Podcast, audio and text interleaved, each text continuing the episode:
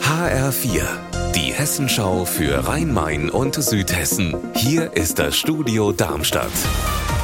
Mit Sascha Lapp, hallo. Vor einigen Wochen wurden ja Missbrauchsvorwürfe gegen einen katholischen Pfarrer aus Eppertshausen laut. Die Kirche hat ihn daraufhin aus dem Ort herausgeholt. Er musste umziehen, die Staatsanwaltschaft wurde eingeschaltet und die hat sich nun geäußert und mitgeteilt, es wird keine Ermittlungen gegen den Pfarrer geben. Jutta Nieswand. Der Grund dafür ist, dass die Verjährungsfrist abgelaufen ist. Das Ganze geht bis in die 70er Jahre zurück, da kann die Staatsanwaltschaft nicht weiter ermitteln. Sowas nennt sich dann ein Verfahrenshindernis. Damit steht aber eben auch nicht abschließend fest, ob der Pfarrer Fahrer die Taten begangen hat oder nicht. Das Bistum Mainz möchte die Sache auch offenbar nicht auf sich beruhen lassen. Sie hat nach eigenen Angaben Akteneinsicht bei der Staatsanwaltschaft beantragt.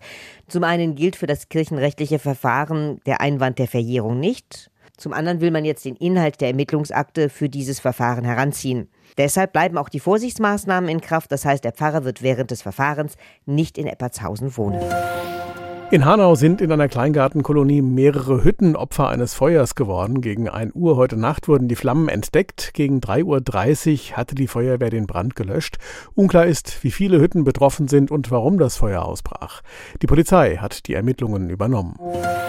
Viel Lärm um nichts, so könnte man den angeblichen Bombenfund in Offenbach-Rumpenheim umschreiben. Bei Sanierungsarbeiten am Damm wurde dort nämlich ein verdächtiger Gegenstand im Grundwasserbereich geortet. Schnell gab es Pläne, ganz Rumpenheim zu evakuieren, sollte es sich um eine Bombe aus dem Zweiten Weltkrieg handeln. Gestern sind Taucher hinabgestiegen und haben was ganz anderes gefunden. Saskia Klingelschmidt. Bei dem Objekt handelt es sich zum Glück nur um ein verrostetes Abwasserrohr. Das heißt, Rumpenheim darf zu Hause bleiben. Das Rohr, so hat es mir heute eine Sprecherin der Stadt Offenbach gesagt, sei in keiner Karte verzeichnet gewesen, also irgendwann mal illegal verlegt worden. Und das erkennt natürlich niemand im trüben Wasser so richtig. Der Kampfmittelräumdienst ist heute Morgen auch schon gegen halb zehn in Aktion gewesen, hat das Rohr entschärft, beziehungsweise, naja, zutage befördert. Und da kann man jetzt froh sein, dass es eben keine Weltkriegsbombe ist, sondern ein verrostetes Abwasserrohr. Unser Wetter in Rhein-Main und Südhessen.